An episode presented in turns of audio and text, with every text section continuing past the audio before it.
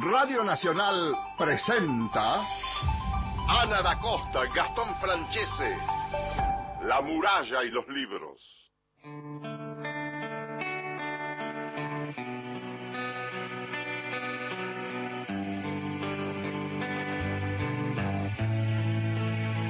Hola, ¿cómo están? Muy buenos días. Bienvenidos a La muralla y los libros, el programa de la Biblioteca Nacional ¿Cómo, están, ¿Cómo está Gastón? Buen día. Hola, ¿qué tal Ana? Muy, pero muy buenos días. 7 de la mañana en punto, ¿eh? 14 grados 5 la temperatura en la ciudad de Buenos Aires. Bueno, hoy tenemos muchas novedades de la Biblioteca Nacional. Eh, la semana eh, pasó la campaña Lectores de Borges con una gran repercusión en las redes sociales. Muchas personas participaron a través de las cuentas de la biblioteca de Twitter, de Facebook, de Instagram y gran repercusión tuvieron también los videos que se fueron subiendo a lo largo de la semana con la participación por un lado de escritores y por otro lado de ilustradores que ilustraron esos cuentos favoritos, así que lo pueden ver en el canal de YouTube de la biblioteca. Eh, mm, además de eso, también hubo una presentación en la página en internet sobre la situación de la biblioteca, ¿no? Sí, bueno, la, la biblioteca eh, en, la, en la parte de noticias, ahí anuncia la inauguración esta semana porque tuvimos eh, festejos en los 100 años de la radio argentina el jueves. Nosotros nos sumamos con dos, dos noticias. Por un lado, la, la cuenta de Spotify de la Biblioteca Nacional, donde ahí están los 100 años de la radio argentina. Es un, una serie de episodios realizados por la Dirección de Investigaciones de la Biblioteca Nacional donde nos van contando y nos van narrando ahí en diferentes episodios la historia de la radio argentina. Y a eso se sumó en el canal de YouTube de la biblioteca este vínculo tan lindo y tan intenso entre la radio y la literatura, donde ahí se repasan algunos de los, programas, porque no pudimos abarcar todos, algunos de los principales programas eh, relacionados con la cultura, bueno, el programa de Dolina, eh, ahí habla también Carlos Ulanowski que repasa algunos de los, de los programas emblemáticos y, también está Alejandro Apo, Pedro Mairal, y también está la presencia de la muralla y los libros, que llevamos 18 años en el aire y bueno, y en el marco de una institución como la Biblioteca Nacional. Así es, así es, exactamente. 100 años de, la radio y, y qué, qué, vigencia que tiene el medio. Sí, tiene muchos, muchos hablaron, muchos periodistas y gente que ha pasado por la radio habla de, de esta magia ¿no? que genera la radio, este vínculo con los oyentes, donde uno deja la radio y muchas veces está haciendo otras cosas y se siente en compañía, ¿no? Y también se siente parte de esas historias o parte de lo que uno va compartiendo y también se va informando y también la radio es servicio, ¿no? Como muchas veces hemos compartido mensajes de oyentes que nos han enviado de diferentes zonas del país, eso es lo que tiene la radio pública y lo que tiene el alcance de, de la M, donde llega a muchísimos lugares donde otras frecuencias no llegan y uno tiene la posibilidad de, hacer servicio también con, con, los oyentes. Exactamente, exactamente. Ya que decís esto, aprovecho para decir las vías de comunicación. 11 65 84 0870 es la línea de WhatsApp que tenemos y el 0810 222 0870 es nuestro teléfono, nos pueden dejar ahí en 30 segundos su mensaje. Así es. Hoy es el Día del Abogado, eh, en homenaje a Juan Bautista Alberdi, así que, bueno, para reflejar la, fecha de nacimiento de él en 1810, un momento en que naciera eh, el letrado, jurista, economista, diputado, escritor, bueno, el autor intelectual de la Constitución, así que eh, festejamos el Día del Abogado con todos los abogados que están ahí del otro lado, le mandamos un beso enorme.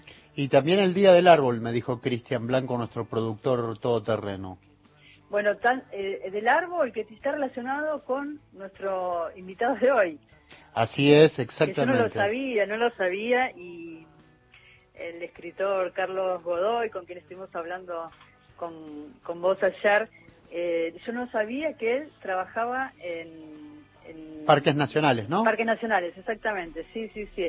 Autor del libro de poemas Escolástica Peronista Ilustrada, el libro de ensayos Europa, el libro de poemas El Indio Salario y la novela Jellyfish. Sobre esa novela estuvimos hablando ayer. Así es. Déjame, déjame también eh, promocionar eh, un, algo que ha logrado Cristian Blanco, nuestro productor, y que tiene que ver con María Teresa Andrueto, que es una de la, es una escritora cordobesa y que ha tenido la fortuna y, el merecimiento de ganar el premio Hans Christian Andersen, que es como el, el pequeño Nobel de literatura, ¿no? Así que no se pierda, no hay que que Cristian nos trajo un cuento de, de, la cordobesa Andrueto y que es una delicia, sinceramente.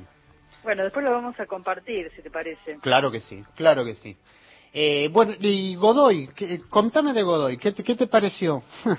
bueno, la verdad es que eh, lo hablábamos nosotros ayer, ¿no? Me sorprendió este tono, esta voz que le encontró a Jellyfish. Eh, me gusta cuando el escritor nos cuenta un poco el, detrás de escena, ¿no? Cómo es construir un personaje cuando el que escribe es un, escritor hombre, varón, y le da voz a una chica, una adolescente de 19 años, Jackie Dorayaki, eh, que hace un aborto, ¿no? Un aborto con misoprostol. Eh, en la novela nos va contando este diario de un aborto que sucede entre el lunes 5 y el domingo 25 y todo lo que le va sucediendo a esta adolescente que refleja la realidad de nuestro país, de lo que pasó en los últimos tiempos, ¿no? Con todas las marchas de, de por el aborto seguro, legal y gratuito, por la participación de muchos adolescentes, la parte del compromiso.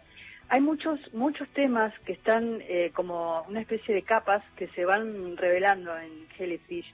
Y me gusta esto que te decía que él lo escribió en poco tiempo porque quiso como deshacerse de este personaje que, que realmente me gusta porque como te decía está el vínculo con la madre, el vínculo con su con su mm, compañero, pareja, novio, no se sabe bien qué es y, y también la figura del hombre, ¿no? Muchas veces hemos hablado incluso cuando hicimos Autores por Autores el año pasado, que cerramos con, con la entrevista a Rita Segato en el Auditorio Borges, hablábamos de esto y vos se habías preguntado a ella, ¿no? Sobre el rol del hombre en este contexto también de las marchas. Exactamente, exactamente. Y me, me quedé pensando que también había, en la primera parte de la entrevista hablamos de, de, de, este momento tan particular que estamos viviendo y cómo, cómo se trata de imponer algún sentido a esto que estamos viviendo. Sí, es cierto. Y yo te decía ayer que me gustaría compartir, si lo tenemos a mano, ese audio que, que nos dio en ese momento, cuando hicimos el cierre en el Auditorio Borges, que nos había dado Rita Segato sobre las tesis. eh, las tesis que son chilenas y que sus voces se, eh, tuvieron como un, como un eco en todo el mundo, ¿no? Entonces, eh, si te parece, compartimos un fragmento de las tesis antes de comenzar. Vamos. Y la culpa no era mía, ni dónde estaba, ni cómo decía. Y la culpa no era mía, ni dónde estaba, ni cómo decía. Y la culpa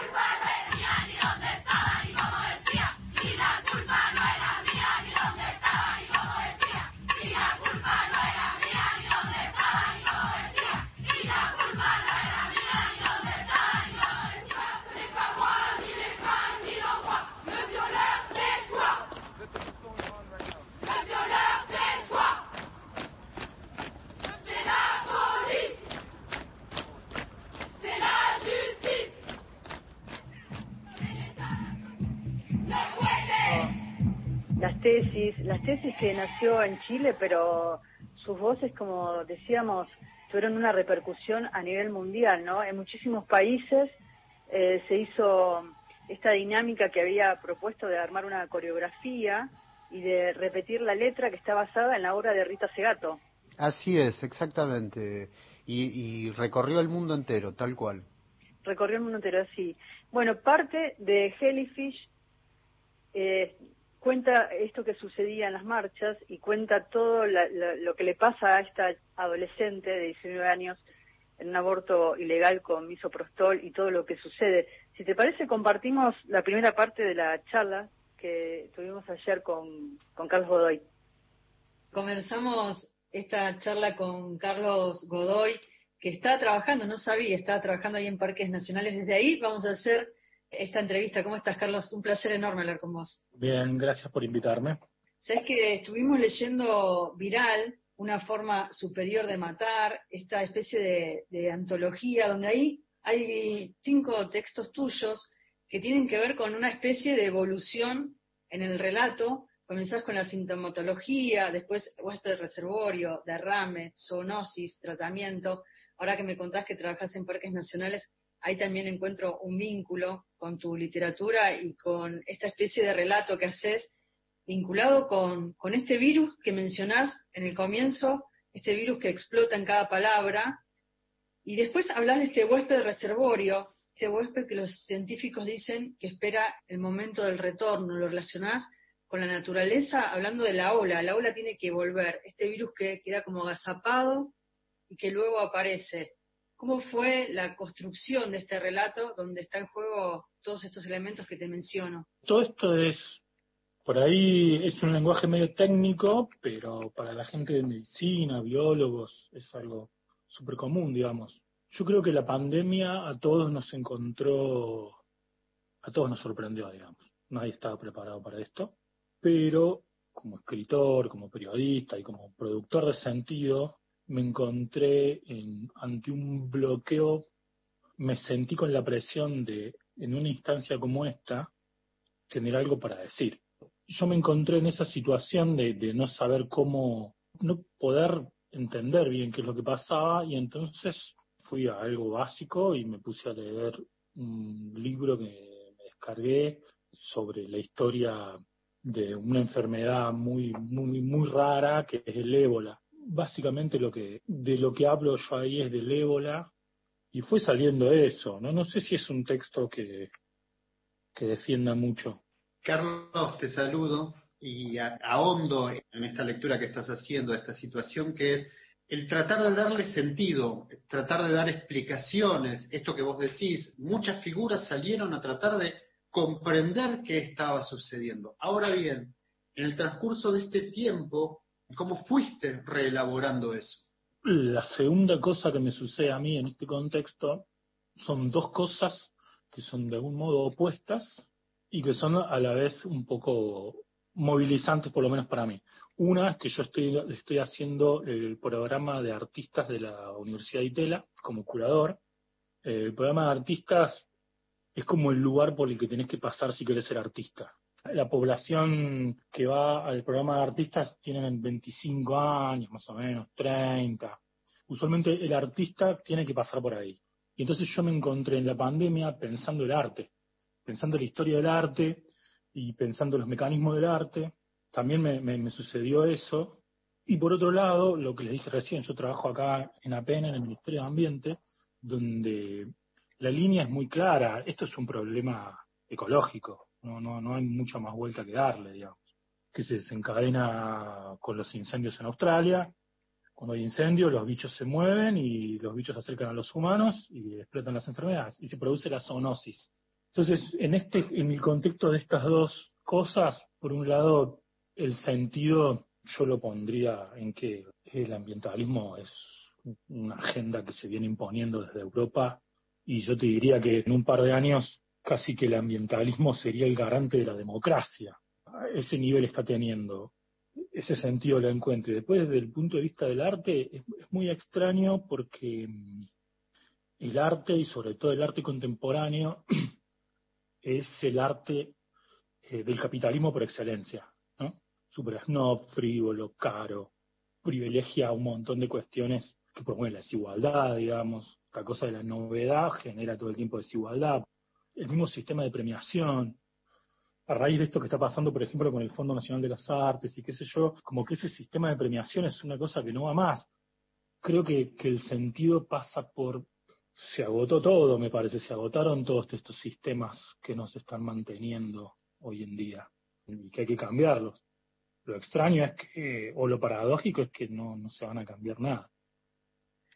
¿Cuántas ideas y cuántas líneas hay a partir de, tu relato que se vinculan con tu obra? Porque muchas de las cosas que mencionaste están en tu novela, en tu última novela publicada por Tusquets, eh, Jellyfish, donde recién hablabas de las clases sociales, la desigualdad, la democracia, el capitalismo, el arte, ¿no? Muchas de estas cosas aparecen en la novela pero lo quiero relacionar con el arte, que recién hablabas, porque ¿qué te pasó a vos durante este tiempo? Mencionaste algunas lecturas que hiciste, ¿qué te pasó a vos como escritor? Si pudiste escribir, si tuviste un tiempo más allá de haber escrito este texto, ¿qué te pasó a vos con la escritura durante todo este tiempo de cuarentena? Ya venía con un libro en proceso, justamente narraba una Argentina en la que estaba posapocalíptica o del futuro, cada vez más realista, digamos, que narraba cómo la sociedad queda dividida entre sectores que eran los infectados y los no infectados. Yo estaba escribiendo un libro, relatos, son cuentos, pero que entre todos van conformando esa geografía. Y bueno, la pandemia me sirvió para terminarlo. Terminé ese libro. También por eso mismo estaba leyendo la historia del ébola y leí otras cosas más. Pero en cuanto a la escritura, por un lado eso, y por otro lado me puse a escribir también un ensayo que todavía lo sigo escribiendo, donde trato de pensar justamente eso, el fin del arte. Supuestamente estamos viviendo un nuevo fin del arte, o por lo menos esa es la hipótesis del texto, en el que el arte debería volverse, pero el fin del arte en el sentido de que se terminaba el arte que, que produce para el mercado y viene un arte que se vuelca más hacia lo comunitario. Esa era como, como la idea mía. Eh, y que se terminaba el arte contemporáneo, porque el arte contemporáneo es eso, digamos. El arte contemporáneo es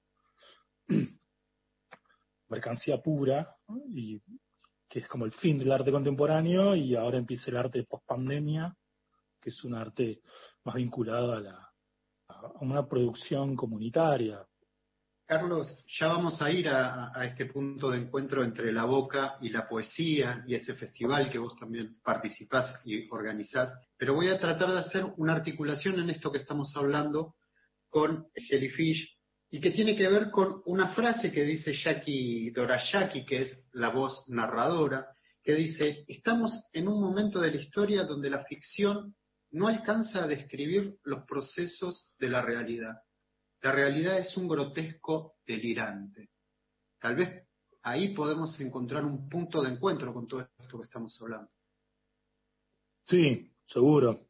Yo eh, sabía dar un, una especie de seminario que era el proyecto de un libro, pero que después, la verdad, no, no, tuve tiempo de hacerlo, que se llama Nueva Ciencia Ficción Argentina. Había dos hipótesis fuertes. La primera es que la ciencia ficción es un realismo ya eh, estamos en un momento en el que la ciencia ficción se transforma en un realismo.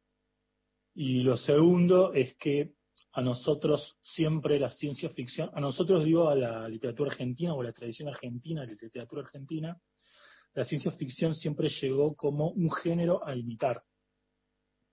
Vos veías grandes escritores, no sé, Bradbury, por decir alguno, o Ballard, entonces escritores locales como Gandolfo o como Cohen, digamos, se sumergían en ese estilo y lo reproducían. Lo que pasa es con la nueva ciencia ficción argentina, que digo yo ahí, que es gente de mi generación, y un poquito más grande capaz, pero ahí, es que nosotros no copiamos un estilo. Surge de nosotros por la televisión, por MTV y por todo lo que fuimos consumiendo, eh, que no era específicamente el libro de ciencia ficción, en los que nosotros nos marcamos como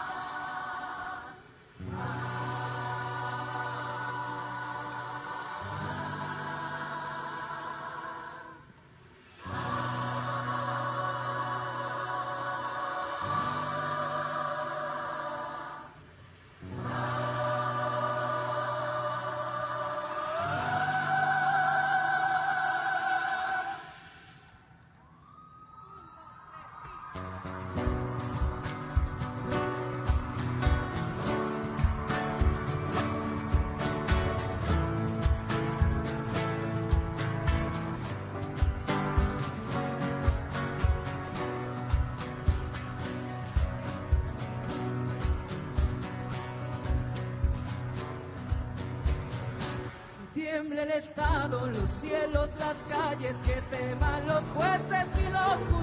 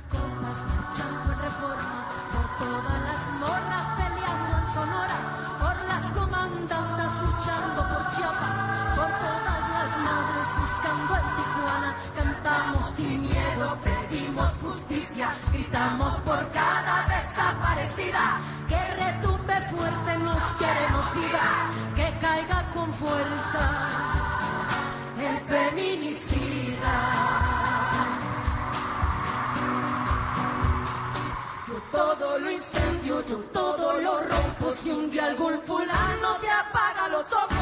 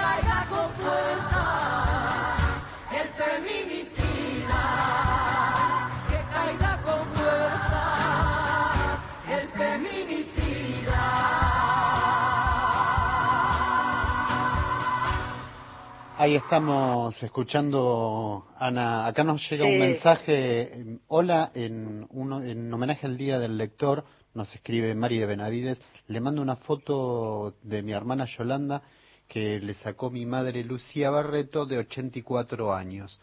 La Qué lindo. homenajeamos porque con su ejemplo silencioso nos inculcó ese hermoso ejercicio de la lectura. Le- lindo sábado y ahí está la imagen de, de nuestra amiga de 84 años.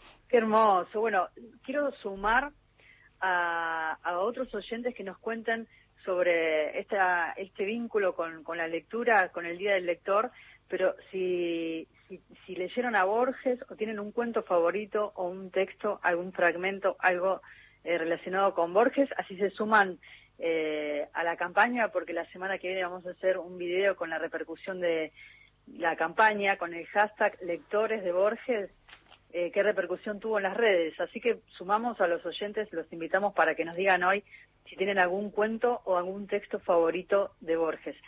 Y recién escuchábamos a, a Mon Laferte, Vivir Quintana, El Palomar, esta canción Sin Miedo, ¿no? que también eh, fue compuesta y escrita en este último tiempo y tiene que ver con el tema que estábamos hablando y que va a seguir hablando Carlos Godoy en el programa de hoy.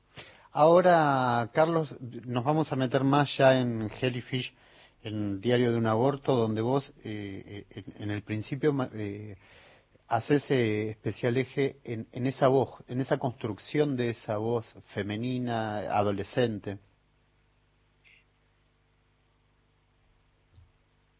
Yendo a la realidad, es impresionante, lo hablábamos con Gastón, el estilo narrativo que aparece en Jellyfish, cómo está esa joven de 19 años eh, en esa voz, en esa narración, en las palabras, está tan bien contada, está tan bien narrada. Eh, eh, uno escucha esa voz y es adolescente de, de 19 años con todas las vivencias y, con el lenguaje.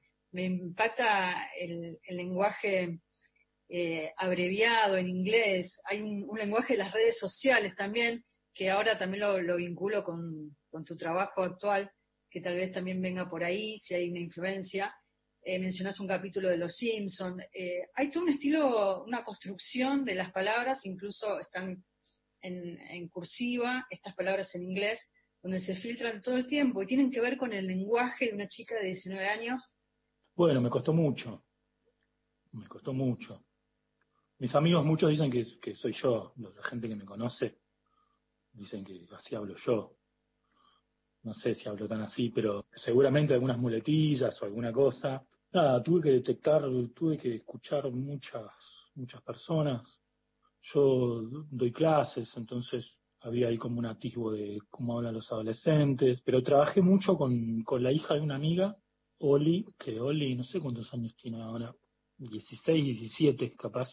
Nada, escucharla mucho a ella y charlar con ella. Yo siempre, cuando iba a visitar a Paulina, que es mi amiga, eh, mm, siempre cenábamos con ella y yo le sacaba charla porque siempre me interesa saber en qué andan. Tuve que escribir mucho hasta que apareció la voz, ¿no? Cuando apareció, bueno, ahí ya empecé a a darle. Eh, es un libro que lo escribí relativamente rápido, bastante rápido, sabiendo que eh, dos, por, dos, por dos cosas que, que pasaban. Una, que la voz se me iba a ir. Hay como una cosa de teatralización, ¿no? En esto es como cuando hablas una lengua, ¿viste? Cuando hablas una lengua tenés que poner el cuerpo. Si no te soltás y actuás, no, no, no vas a poder eh, aprender bien la lengua. Era como, como una cosa así, como que estaba poseído por esa lengua, sabía que en algún momento se me iba a ir, y por otro lado me estaba volviendo loco, porque yo pensaba así. Yo pensaba un poco como ella, y hablaba un poco como ella. Estábamos Sí. hablando recién con Ana y estábamos reflexionando sobre el lenguaje, la construcción de la voz. Quiero ahora eh, reflexionar con vos sobre lo que es la escritura, cómo Jackie habla de la escritura y dice, cito algunos de los fragmentos que me parecen relevantes, y escribo esto porque quiero dejar testimonio. Hay una herencia a la educación que recibí que dice que las cosas se arreglan escribiendo. Un poco más adelante, este es un texto para curar o protegerme de los daños que vendrán. Hay puntos en donde la escritura tiene un valor y hasta una función terapéutica, si se quiere. Sí, claro, ella tiene 19 años, tiene un padre y una madre escritora, entonces la escritura forma parte de su vida. Y a esa edad la escritura es eso, tratar de sanar o vengarse. Después, cuando ya sos más grande como yo, ya la escritura es otra cosa. Continuando un poco con la idea de la escritura y esto que, que recién citaba Gastón, quiero ir también a una lectura que ella cita en el libro, tiene que ver con la novela de Irene eh, Vilar, eh, que está en inglés, el título, Impossible Motherhood, ¿no? La imposibilidad de ser madre, sería algo así, en la traducción. Sí, Eh, maternidad imposible. que, que la considera, ella la considera cipaya, ¿no? Por, por ser centroamericana y escribir en inglés. Ahí hay una, una fuerte crítica, ¿no? Porque dice, pareciera que los caribeños, para narrar una historia, primero tienen que narrar la historia de su país, la historia de los sometimientos a Occidente y al capitalismo, ¿no? Y dice, no son desclasados por escribir en inglés en vez de escribir en su lengua materna, en este caso el español, son desterritorializados porque su patria es la mudanza, ¿no? Hay una fuerte crítica donde tomo esta idea tuya del comienzo cuando decías que no sé si una chica de 19 años tiene estos pensamientos como tan fuertes, ¿no? Tan, tan claros, tan anclados también sobre, sobre esto, pero, pero ahí, por ahí aparece también, tiene que ver con, eh, con la lectura que eh, ella se aferra, digo, para atravesar todo Sí. el proceso de, del aborto. Sí, a mí lo que me, pasó con ese libro de Irene Vilar es que a mí, me- a mí me lo ofrecieron para traducirlo. Irene seleccionó entre tres, pero es un libro que yo lo tenía súper presente porque yo lo había leído en inglés y después me llegó la, la traducción y siempre me, me- me pareció eso, me pareció que era un libro que no tenía nada que ver con nosotros, digamos, porque era como un lugar donde el aborto es otra cosa. Carlos, cuando empezó la charla, en un momento vos hablás de un arte distinto, un arte que termine con la mercancía. Quiero preguntarte, y no puedo dejar de pensar en el Festival de Poesía del Riachuelo que vos organizás. Contanos un poco de ese proyecto. yo me crié en Córdoba al lado de, eh, del río Suquía y entonces mi vida siempre estuvo ahí, en la, en la costanera. Es un río que no es navegable. Cuando me abrí la boca había el riachuelo y pasa lo mismo, que no es navegable, pero por otras cosas. Y mi idea en este sentido, apostando a lo comunitario también, es que este festival genere, vuelva a ser navegable. Me parece que el problema con el riachuelo es que no se lo quiere. Ese es el problema. Porque si lo querés, si te empieza a parecer hermoso, si no dejas de darle la espalda, finalmente se va a lograr que se, que se navegue y que pase de todo. Para mí es un lugar que hay que ganarlo comunitariamente antes de que se lo antes de que lo gane la gentrificación. También pasa eso, ¿viste? Hay como un proyecto de la ciudad ambicioso de continuar Puerto Madero por el riachuelo, de llenar la costa de Vuelta de Rocha, digamos, ahí donde está Fundación Pro, hay caminito, poner torres como en Madero. Mm, Si eso sucede, el río, el riachuelo va a dejar de ser de la gente. ¿Te dan ganas de leer un, un fragmento de la novela? Dale, Dale. te leo, te leo cómo empieza, que para mí es, es lo más legible, porque lo tengo que leer yo siendo hombre. Eh, después el personaje se pone más Sí, me gusta ese juego de voces. se vuelve medio raro. Hace unos meses me hice un test, dio negativo. Aunque soy bastante irregular, nunca me había hecho uno. Es una situación extraña. En principio, el concepto alienante de manipular pis. Invocar el chorro en esa mini tacita y después poner el reactivo y esperar que aparezcan las líneas. Un montón de motivos que no voy a detallar me impidieron hacer una story con toda esa situación, pero me hubiera encantado, como hacen las celebs, pon- exponiendo de un modo obsceno cada momento incómodo de su vida fugaz. En un capítulo de Los Simpsons se burlaban del sistema arbitrario y ridículo que tiene la comunidad científica de comunicar, a través de un test de orina, la presencia o ausencia de embarazo, la vida o no de un baby, o lo que se podría llamar una idea de baby, dentro de mi cuerpo. Primero se hace una línea y quedas ahí esperando re loca, pasada, sacada, con ganas de arrancarte los pelos de la concha a ver si aparece la segunda. Generacionalmente el test de embarazo dejó de estar asociado a cierta manifestación de la felicidad o la alegría si te estás haciendo uno porque definitivamente hiciste todo mal, la rebardeaste. Nadie quiere tener un baby, amor. Nadie que yo conozca o nadie de mi edad por lo menos. Mi vieja me tuvo casi a los 40, o sea, en la frontera. Digamos que mi vieja no quería ser madre, pero ya en el límite de lo imposible se la jugó, más por mi viejo que por ella. Me cuesta proyectar entonces la maternidad de ese modo. No sé, hay una estructura dentro de mi mente que dice que recién cerca de los 40 ya podría o debería tener un hijo o una hija. Me niego a decir hije. Es una lucha con el lenguaje, una batalla que por el momento no quiero dar. Mil gracias por, por esta comunicación, por esta charla, Carlos, y haber repasado tu obra y el arte, me encantó, y tu trabajo. Muchísimas gracias. Gracias a ustedes por La muralla y los libros, con Ana da Costa y Gastón Francese.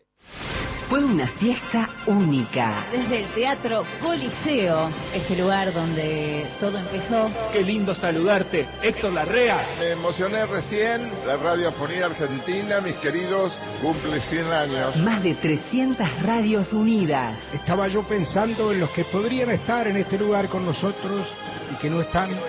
Un, un día lleno de recuerdos, de imágenes. Contento de ser parte de esta transmisión. Momentos inolvidables. Presidente. Alberto Olivo, con eso alcanza, con eso alcanza.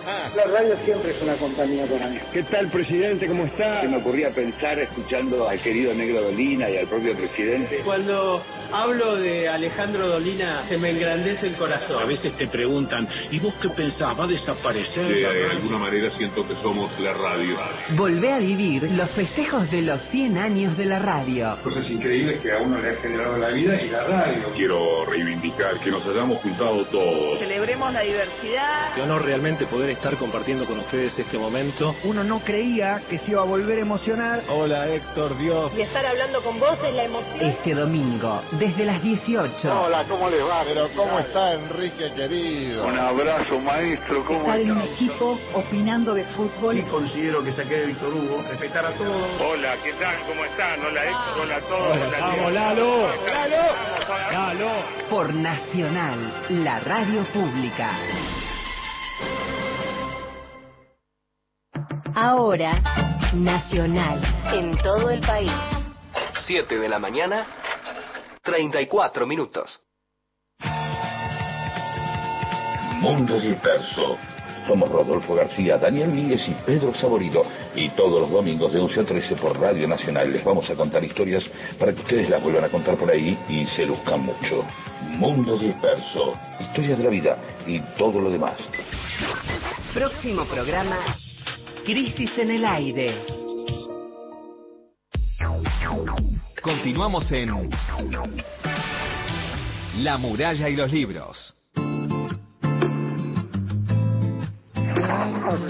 Ricardo Andrade de Córdoba Capital, amigos de la muralla y los libros. Quiero recomendarles la lectura de La Casa de los Espíritus de Isabel Allende. Un excelente libro para compartir. Gracias.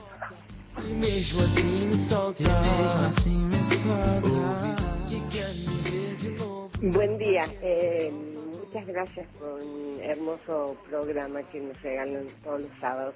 Eh, quiero destacar esta que eh, llevan a, Ma- a Teresa Andrueto, que es una joyita, una joyita. Eh, aparte de cómo escribe, es una hermosa persona, una dulzura, una sensibilidad. Nos regala todos los madrugada. Lindo mensaje. Así es, al Qué lindo cero- mensaje, sí.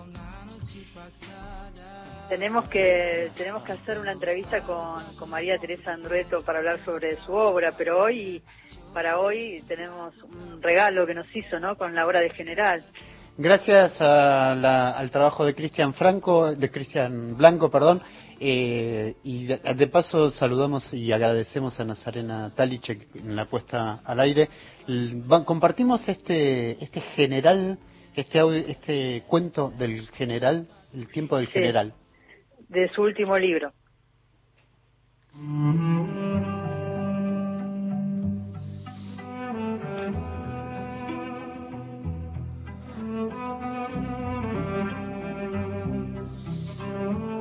Soy María Teresa Andrueto y leo La hora del general que pertenece al libro La hora del general y otras miniaturas, editado por Comunicarte. Es una novedad salida a comienzo de este año.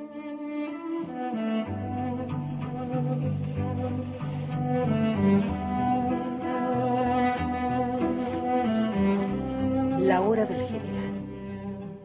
Ella llegaría a las doce. A las doce llegaría al cuartel.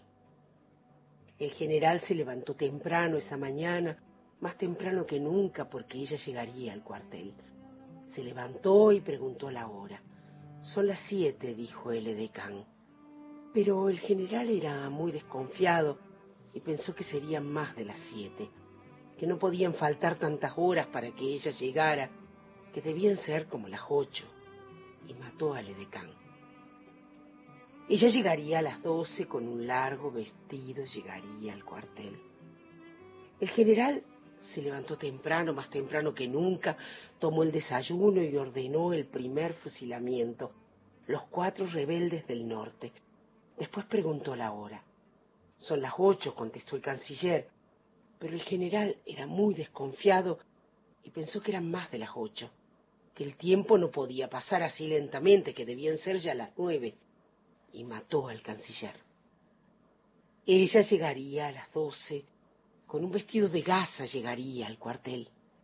El general fusiló temprano esa mañana para estar desocupado cuando ella llegara. A las doce llegaría vestida de gasa, fusiló más temprano que nunca. Después se lavó las manos y preguntó la hora. Son las nueve, dijo el vocero pero el general pensó que no podía faltar tanto tiempo para que ella llegara, que las horas no pasaban así lentamente, que debían ser ya las diez, y mató al vocero. Ella dijo que a las doce llegaría. El general ordenó el segundo fusilamiento, los cuatro rebeldes del sur, y se sentó a beber. Más temprano que nunca se sentó porque ella llegaría. Ansioso llamó a su asistente y preguntó la hora. Son las diez, dijo el asistente. Pero el general pensó que lo estaban engañando, que el tiempo no podía demorarse de ese modo, que debían ser ya las once y ella estaría por llegar, y mató al asistente. Ella llegaría a las doce, de rojo y de gasa llegaría al cuartel.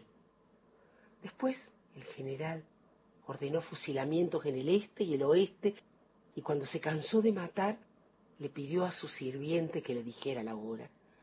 Si el tiempo se demoraba de ese modo, se acabarían pronto los rebeldes. El sirviente había visto morir a muchas personas esa mañana y no quería otra cosa que complacerlo. Entonces contestó, la hora que usted quiera, mi general. El general quiso que fueran las doce, para que ella llegara para siempre hasta él. Pero ella llegó al atardecer con un vestido azul de percal de la mano de un rebelde.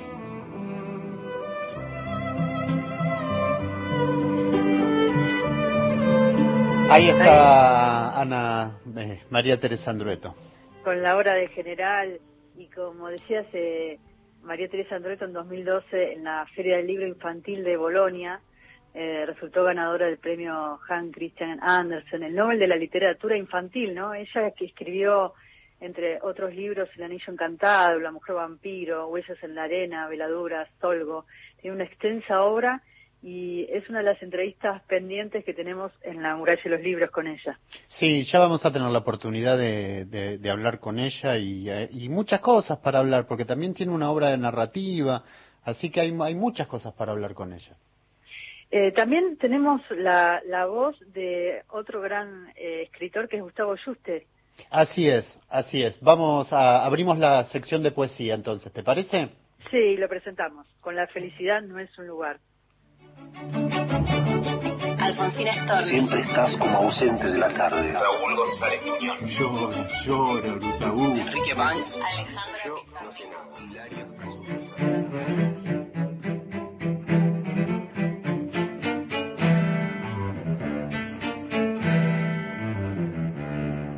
Hola, mi nombre es Gustavo Juste, nací en la ciudad de Buenos Aires, tengo 28 años y les voy a leer un poema de mi último libro, La felicidad no es un lugar, que publicó Santos Locos en el 2020.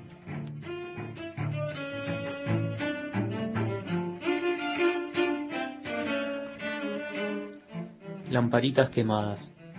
Del primer capitalismo nos quedó una de sus lecciones más básicas y eternas. La maquinaria siempre gasta más energía al reanudarse que cuando nunca se apaga, y a ese ritmo decidimos vivir. Del brillo del progreso persisten las lamparitas quemadas que nadie se quiere hacer cargo de cambiar. Durante las noches, los más sensibles no pueden dormir por el ruido incesante que hacen las teclas de aquellos que reescriben con mínimos cambios el Viejo Testamento. Una sola cosa es segura de cara al futuro. Pese a que todos finjamos lo contrario, en algún momento, por más mínimo que sea, también nos vamos a equivocar.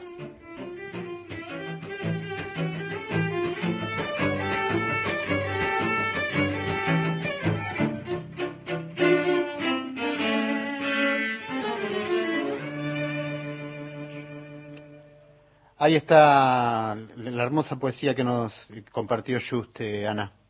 Sí, la felicidad no es un lugar. Eh, qué lindo la participación tanto de los poetas como, como de los oyentes cuando nos llaman, nos dicen algún texto, algún poema y forman parte de esta familia que es eh, la muralla y los libros. Así que si tienen algún, yo los quiero sumar a esta campaña hashtag lectores de Borges, si tienen algún texto, algún fragmento de la obra de Borges que quieran compartir hoy o si tienen algún poema propio que quieran compartirlo con todos nosotros, ¿se comunican a qué teléfonos, Gastón? Si lo hacen por WhatsApp, como Mari de Benavides, que te comparte eh, de Jorge Luis Borges el informe de Brody, que es lo que está leyendo, porque son cuentos cortos, dice. Qué lindo, qué bueno. Eh, lo pueden hacer al 11 65 84 08 70 o por teléfono con los 30 segundos que tienen de tiempo para dejarnos su mensaje al 0810 222 0870. Y ahora vamos a un clásico, una canción de Luis Alberto Spinetta, Barro tal vez, pero en la voz de Cande Guaso y la acompaña Paulo Canizo.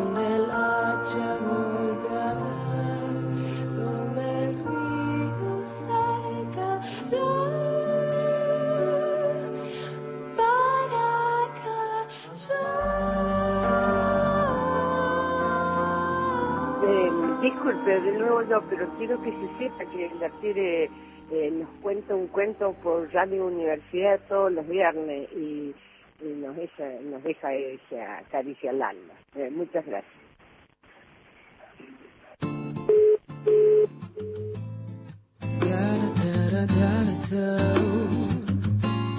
Ahí estábamos escuchando al oyente mientras recuperamos la comunicación con Ana da Costa, la conductora, eh, sí, de María Teresa Andrueto. Vamos a hacerle una entrevista, estamos tratando de, conseguir que, que se haga esta...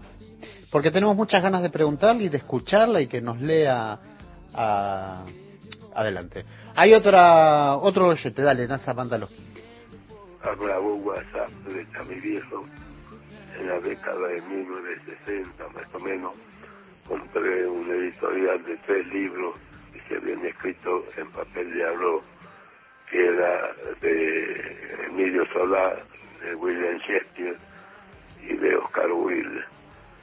Se me lo perdieron y no lo puedo encontrar. Estaban las obras completas. Y ustedes pueden este, Vamos pasar esa noche igual nada. Ahí está, Sana. Sí, sí, acá estoy escuchando a los oyentes mientras eh, se acaba de largar a llover en este sábado, así que es un buen momento para seguir escuchando la radio. Ahí escuchábamos a los oyentes que se pueden comunicar a qué teléfono, Gastón. 0810-222-0870 o por mensaje al WhatsApp 11 65 84 0870. Eh, si te parece, vamos a, a escuchar al Rafa Hernández, nuestro locutor, nuestro querido locutor, que nos grabó Fowil. Así es, así es. Vamos a escuchar a Fowl, dale.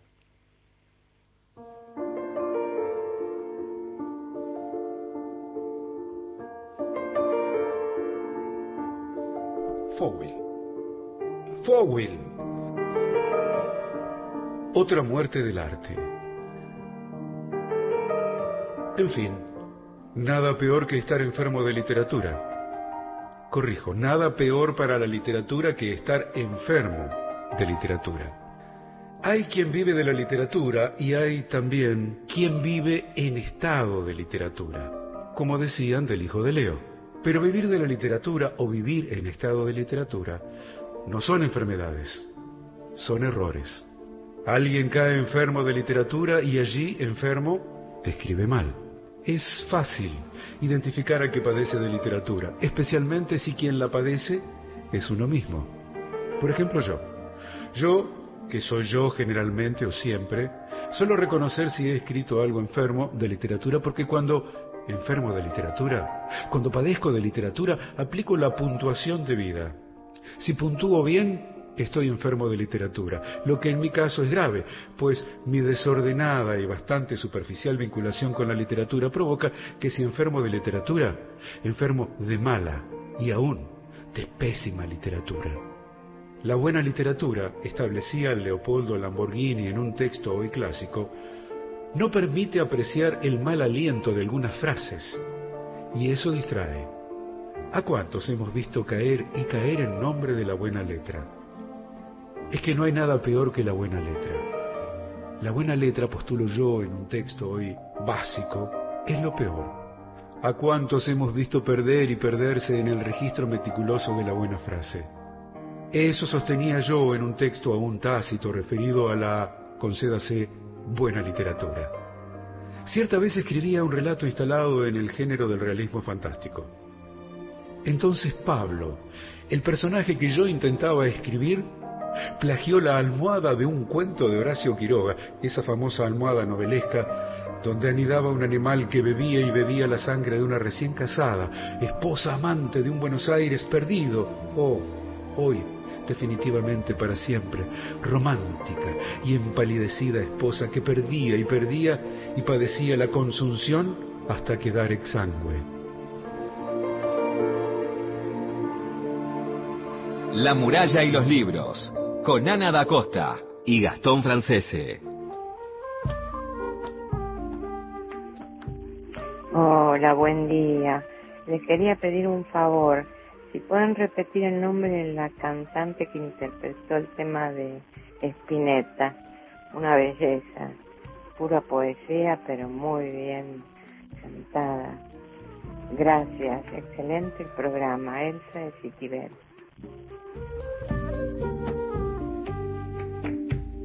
Ahí estamos, Ana. Sí, ahí le voy a decir a la oyente que la canción Barro Tal vez la cantó Cande Guaso y la acompaña Paulo Canizo. Es hermosa esa versión, la, encuentran en, en YouTube, pongan Barro Tal vez y ahí aparece esta versión bellísima de, la canción de Spinetta. Eh, si se quedaron con ganas de más Fowil, en, la, en el canal de YouTube de la biblioteca tenemos una efeméride donde el mismo Fowil eh, menciona su, lo recita su poeta, su poema Los malos poetas y además están todas las jornadas que se hicieron en, en alguna vez en, en, la Biblioteca Nacional, las jornadas Fowil, donde hay eh, muchísimos expositores. Fue en el año 2013 que se hicieron. Eh, sí. Sí, no, hermoso, hermoso como lo leyó Rafa y sí, las jornadas son muy buenas. Son muy buenas. Se hicieron en el 2013, eh, se hizo un relanzamiento porque hace muy poco eh, festejamos el cumpleaños de Fowell con, con esta efeméride que te decía, donde él eh, lee su, y recita este poema propio ¿no? de los malos poetas y, y además pudimos este, hacer este relanzamiento con todas las jornadas, así que si se quedan con ganas de, de seguir escuchando sobre la obra de Fowell, pueden entrar al canal de YouTube de, de la Biblioteca Nacional. Antes de, de, de, que pasemos de tema, tengo una eh, un oyente, Eduardo de Rosario, que nos dice que nos felicita por el programa y que dice, ya les dije cuáles son los cuentos de Borges que más me marcaron. Diré sí. que lo que admiro de él es el contenido filosófico e inagotable de su obra. Y también nos dice, no sé si corresponde, yo le voy a decir que sí corresponde decirlo, pero vi las fotos de ustedes en la página y qué bonita que es Ana, y tiene toda la razón. Ay, bueno, gracias.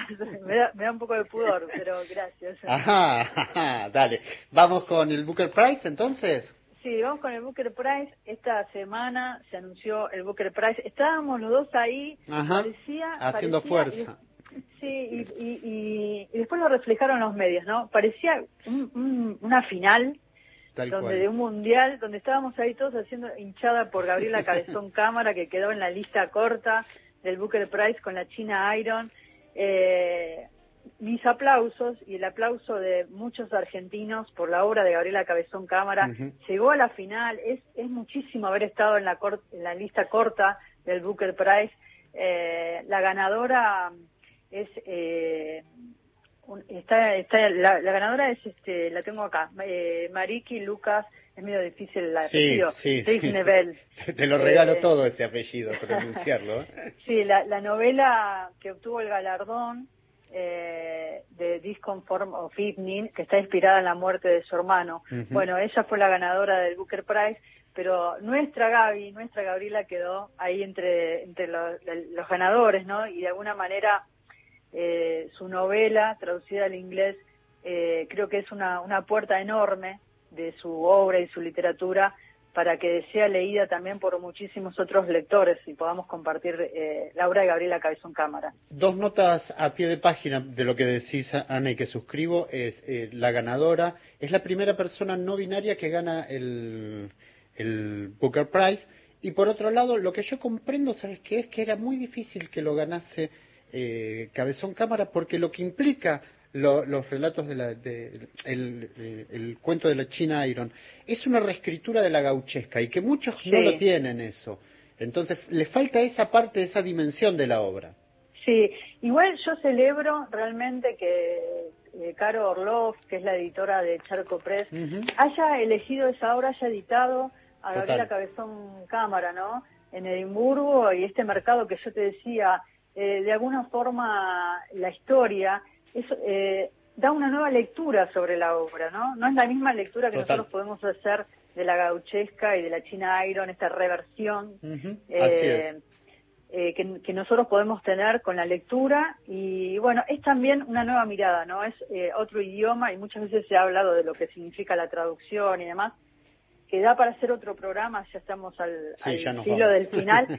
pero antes de despedirnos quiero avisarles a todos los oyentes que el próximo martes a las 19 horas los invito y los espero en el canal de YouTube porque La nave de los sueños presenta Lo intangible de Matilde Michañe, que mm, es una, un documental, una, una película basada en el libro de Marcos Kramer, Un reflejo en la penumbra, ahí donde se vincula cine y literatura, así que no se lo pierdan. Te mando un beso muy grande. Llegamos al final del programa, nos despedimos. Cristian Blanco en la producción y la coordinación de aire, Nazarena Taliche, le mandamos un beso enorme también a Fabio Martínez en el control central. Nos despedimos, Gastón, hasta el próximo sábado. Que tengan muy, pero muy buena semana. Buena semana.